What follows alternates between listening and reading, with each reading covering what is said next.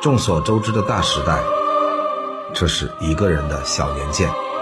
我是高晓松，小年鉴，小年鉴，欢迎上蜻蜓 FM 收听。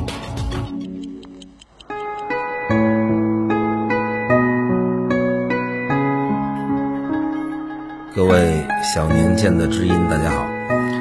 咱们这个节目渐入佳境啊，尤其是在互动的部分，我看到越来越多的人写了好多好多感人的事儿。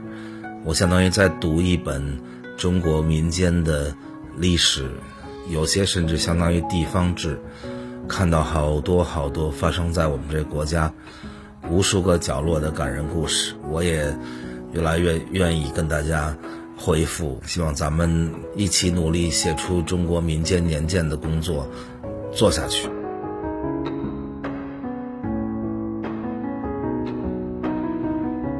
今天我们来说说，一九七一年，一个叫高晓松的人依然没有记忆，依然在上海的王邦桥头的美美里过着潮湿的生活。那个时候的上海。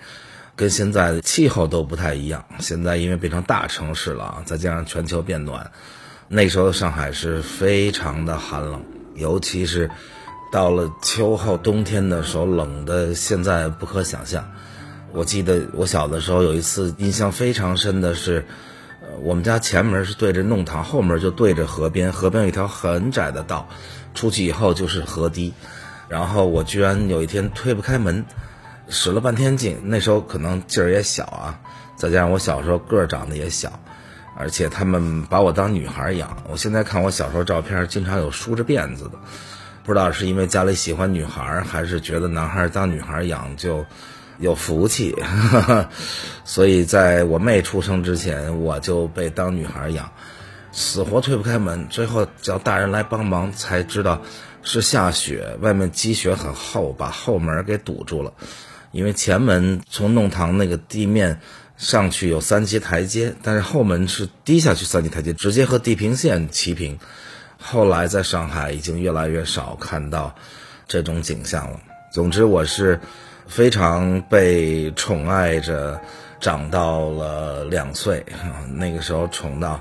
据大人跟我讲，吃饭的时候，由于惯着我，我就不愿意吃饭，然后全家敲锣打鼓逗我笑，直到我哈哈一笑，赶紧往嘴里塞一勺饭。这样幸福的生活一直持续到了一九七一年的九月十三号。这一天，中国和我们家发生了一件大事儿和一件小事儿。在中国发生的大事儿就是著名的九一三事件。就是林彪和他的老婆叶群和他的儿子林立果劫持了一架三叉戟的专机，当然那专机本来也是给他配的专机，但是劫持这架专机叛逃苏联，在外蒙古坠毁，折戟沉沙，这是当时震撼中国的事件，因为林彪当时是法定的接班人啊，所以出现了这样的事情是。不光震撼中国，也震撼了世界。在这同一天，我的妹妹出生了。所以我妹妹出生就是九一三事件的同一天。所以有的时候我跟她吵架，然后说你是那叶群转世，或者是什么之类的。小的时候也不懂嘛。但是我这妹妹出生了，她的名字叫高小江，跟我为什么叫高晓松一样。她是因为我的。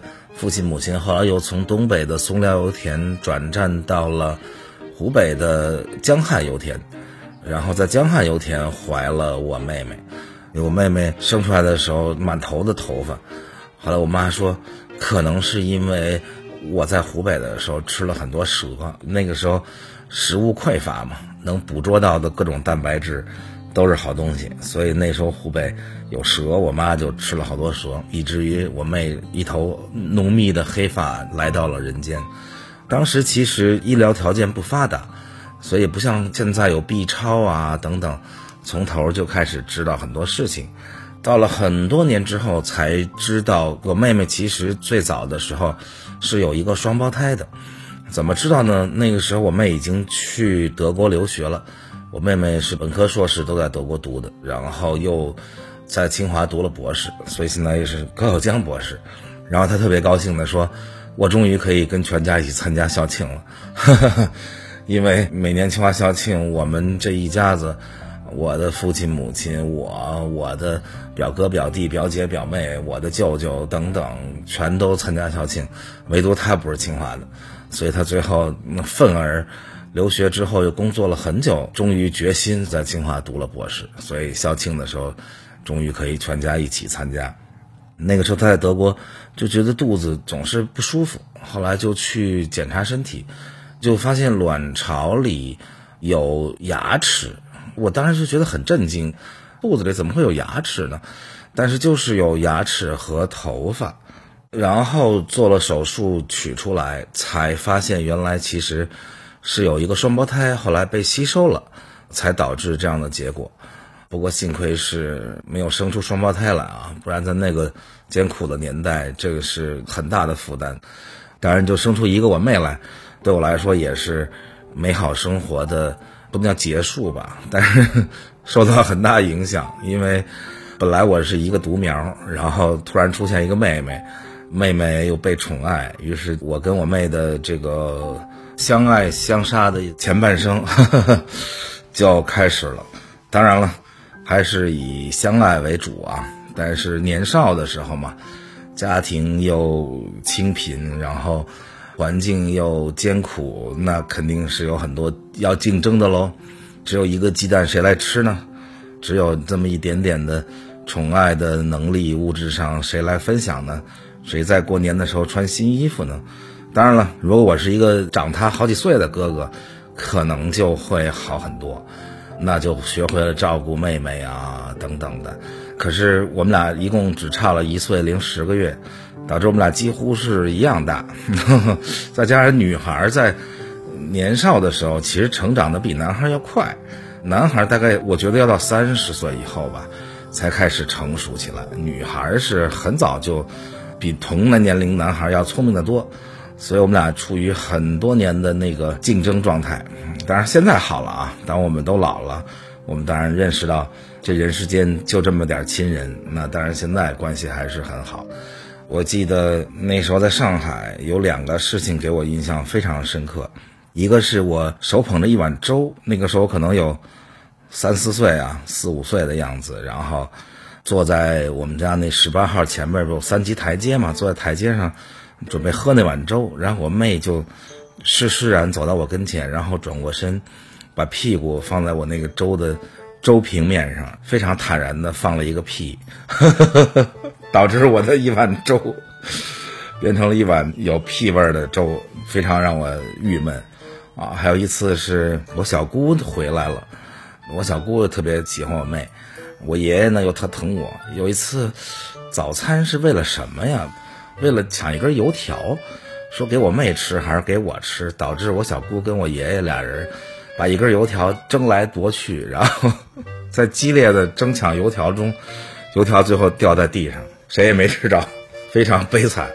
后来我爸我妈回到北京以后，先就是我妹妹在北京，所以我妹妹等于是跟着我的父亲母亲长大，我是一直在上海，一直到大概。七岁吧，唐山地震都结束了。到那一年，我们再具体讲那个，那个我印象太深刻了。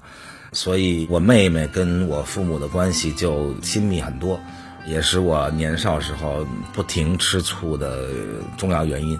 当然了，现在想想也没什么，因为我还获得了爷爷奶奶更多的宠爱。那个年代其实不像现在啊，大家五六个大人宠一个孩子，那时候所谓宠也没多宠。我妹跟我一样，也是脖子上挂个钥匙，然后自己放学，自己回家，也没有像现在这么宠爱。只是说，年少的心里总是觉得啊，她好像跟我爸妈更亲。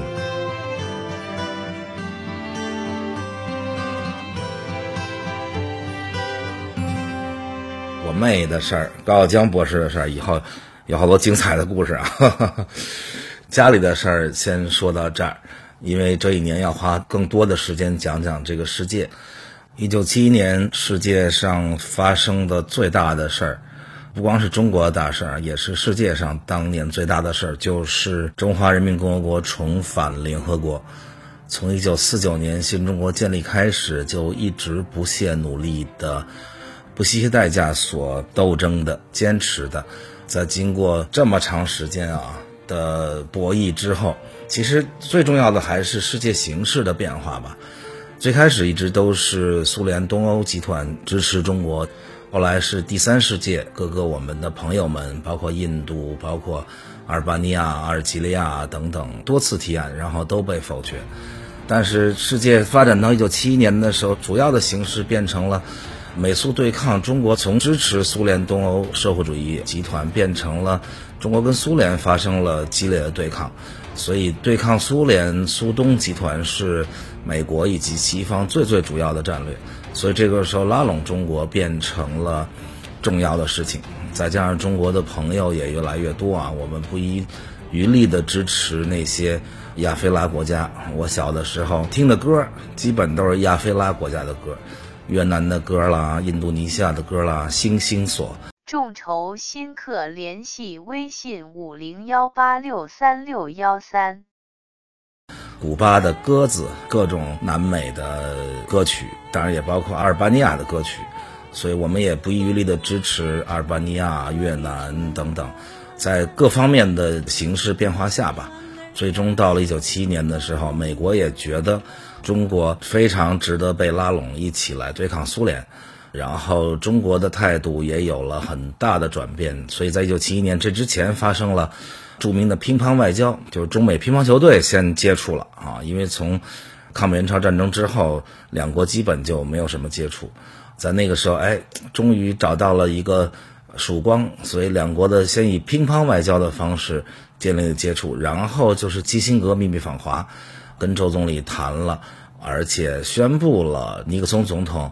第二年就一九七二年要访华，在整个这个大的趋势下，最终台湾政权已经没有办法抵抗。虽然也想了很多办法啊，找了自己的一些盟友，啊，什么日本啦、沙特勒伯啦等等，但是提出各种提案都没能胜利。这复杂的过程我就不讲了。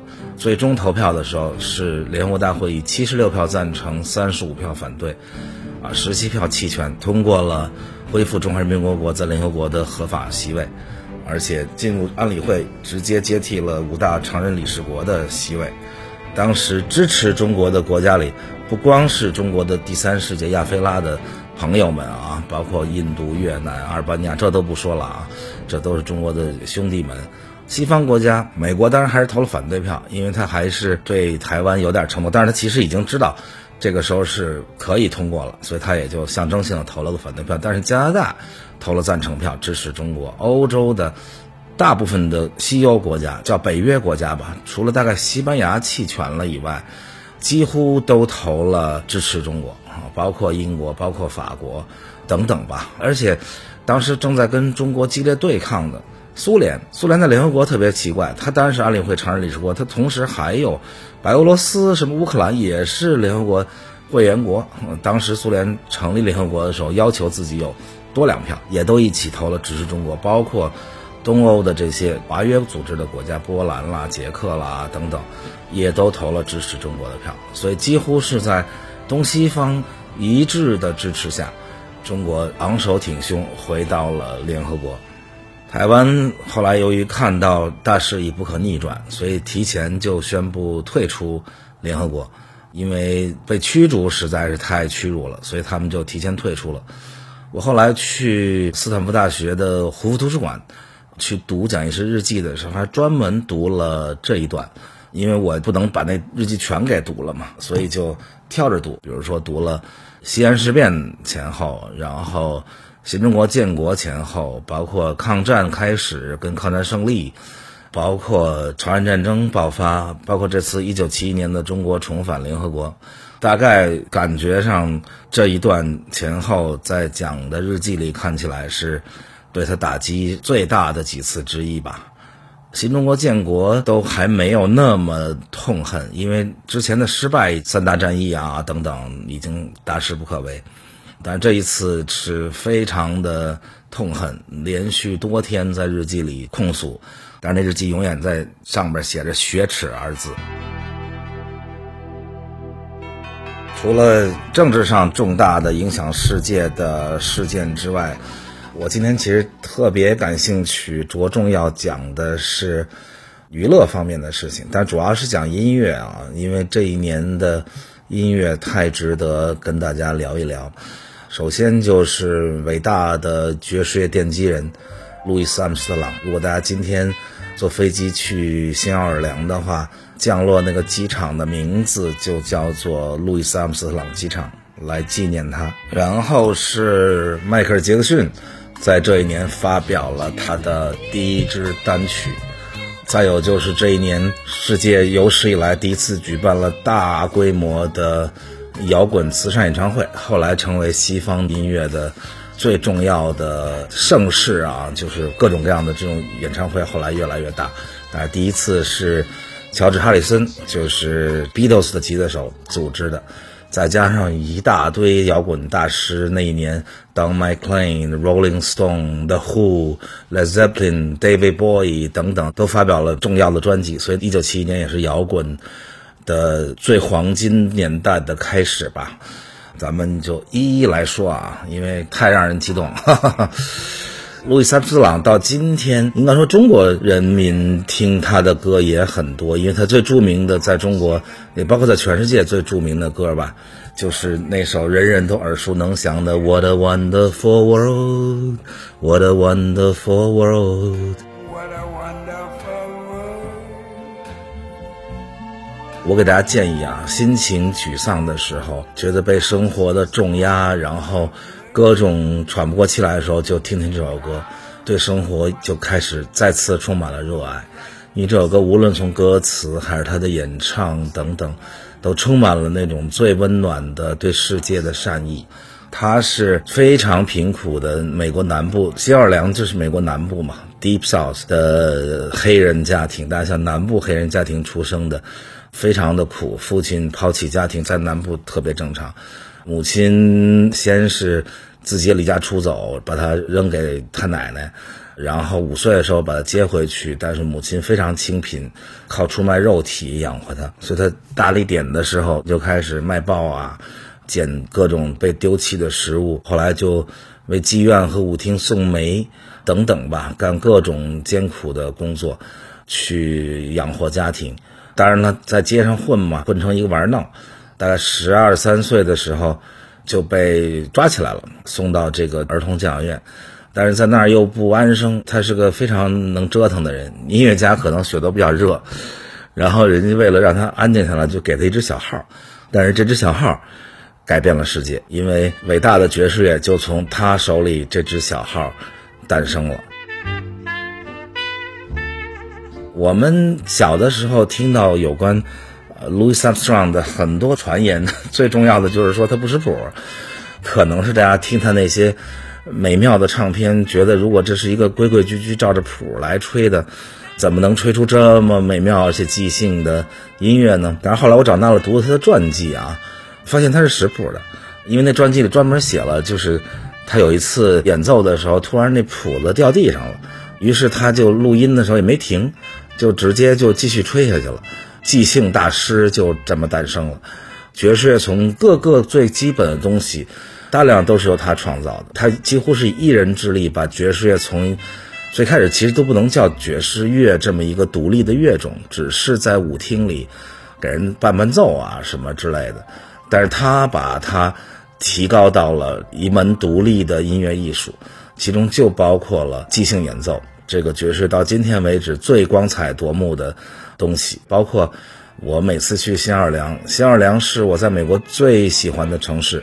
看过咱们视频节目的朋友很多都知道啊，我太喜欢新奥尔良，因为它不像美国，它像美国南部和法国的一个杂交，然后出现了一种特别有意思的文化，所以在那儿待着就觉得是一种特别独特，尤其是又是密西西比河的入海口，所以大河流过，然后。在 Bourbon Street 上那些爵士酒吧，那是流连忘返，每天可以在那儿待很久，听各种各样的爵士乐的即兴演奏。因为即兴演奏千变万化，它会给你好多惊喜，不像你去听这流行音乐或者是乡村音乐，你就大概知道他唱的就是这个。但是在那些爵士酒吧里，有的时候出现好多乐手，然后大家轮番上台，有点像北京当年我年轻时候叫查琴。有的时候出现好多乐手，然后大家轮番上台，有点像北京当年我年轻时候叫查琴。那他们就是说，哎，今天介绍一个纽约来的鼓手上台玩两回，大家跟他一起玩，都不带排练的啊，上来就一起即兴。然后一会儿又来法国的，大家玩起那种各种各样的难以想象。我跟大家说，有一次我惊了，就我看到一个老太太穿了一个围裙，但是这个围裙其实不是一个真的围裙，它是一个 percussion，就是各种打击乐的东西都镶在这个围裙上，有小的铜的锣，有小的板儿，有刮的东西等等吧。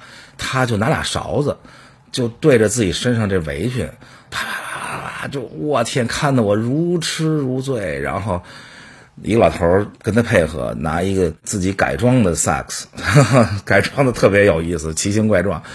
然后俩人呢玩的简直就那酒吧里其实就俩人，但是看得如痴如醉。所以这些伟大的东西都要感谢路易斯·阿姆斯特朗。他不但是一位伟大的演奏家，而且是一位伟大的歌手。大家就听那个《What a Wonderful World》。那个唱的简直太好了，他的那个唱法也是开创性的，包括里面运用很多拟声唱法，模仿大自然的各种声音。他是那种特别热爱生活的人，虽然出身贫苦。其实你听黑人音乐里面，当然这很后来的 hip hop 这是另说了啊，就早期的那些包括爵士乐啊等等，后来这些愤怒的其实不多，主要是伤感和温暖。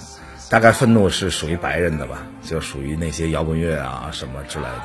直到 hip hop 开始，黑人终于开始愤怒了，所以他的那个演唱跟他的小号一样美妙。非常建议大家听完这一期去找一些他的音乐来听听，尤其在今天大家吵吵闹闹、动次动次的那种音乐听久了之后，去回头听伟大的音乐开创时代的那些东西，充满了灵魂。他也因此成为一代巨星。虽然美国那个时候还是种族歧视时代啊，他在他的晚年六十年代末也勇敢地加入到黑人民权运动中间去。他七一年去世的时候，美国的黑人民权运动基本上已经获得了胜利。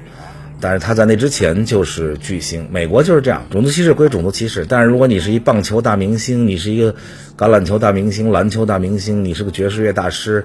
你是 Louis Armstrong，你是 Michael Jackson，大家还是依然把你当巨星，崇拜你。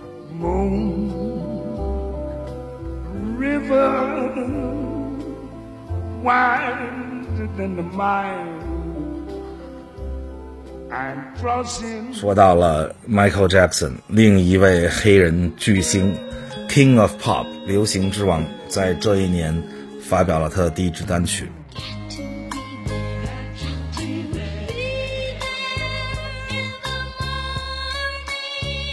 Michael Jackson，因为咱们在未来他的好几个辉煌的时刻，到那一年都会讲到啊，所以咱们今天就只说说他的成长。因为到他一九七一年，他发表第一支单曲，其实他八岁就开始和他的兄弟们组成了乐队，叫做杰克逊五人组。那个乐队其实已经很红很红了，签约了，当时是第一个由黑人。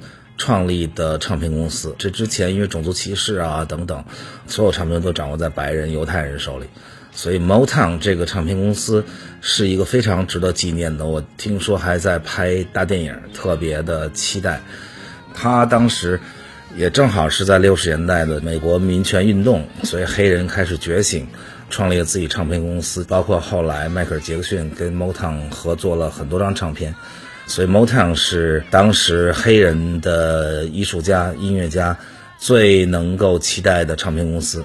所以，杰克逊五人组签约了以后，连续推出了好多首成功单曲。当然了，他童年也是比较惨的，但是没有 Louis Armstrong 惨。这个他爸爸好歹是一位钢铁厂的工人，所以还属于黑人里面的工薪阶层。而且他爸爸还同时在一个 blues 乐队里演奏。他家里十个孩子，除了一个夭折了以外，九个里面出了六位明星，五位就是他这个五个兄弟。当然还有三个姐妹，其中有 Janet Jackson，到今天还活跃在音乐界，曾经也是巨星啊。迈克尔·杰克逊长大了以后，多次的采访中说到他父亲的时候，捂着脸啊，非常痛苦啊。小的时候，父亲当然就为了让他们赶快能成才，赶快能够出去演出，能给家里赚钱，然后拿个鞭子，经常被父亲鞭打。成长中间有很多很多噩梦，所以他希望有一个美好童年的那种梦想。后来他在他自己住的地方，Santa Barbara 做那 Neverland，完全就是童年的梦。他是。五兄弟里最突出的，年纪小小就当了主唱。一九七一年，Michael Jackson 发行了第一支个人单曲，叫《Got to Be There》，当然也是在魔城唱片录制的。后来这首歌收录在他第二年发行的同名专辑中，这张专辑也是他第一张个人专辑啊。这首歌一发行的时候就大获成功，拿下了 Cashbox 流行 R&B 单曲榜第一名，也拿下了当年 Billboard Top 100的第四名。这首歌到今天为止，在 Billboard 统计的 Michael Jackson 前五十热门歌曲中，还排名第十六，依然受到歌迷的喜爱。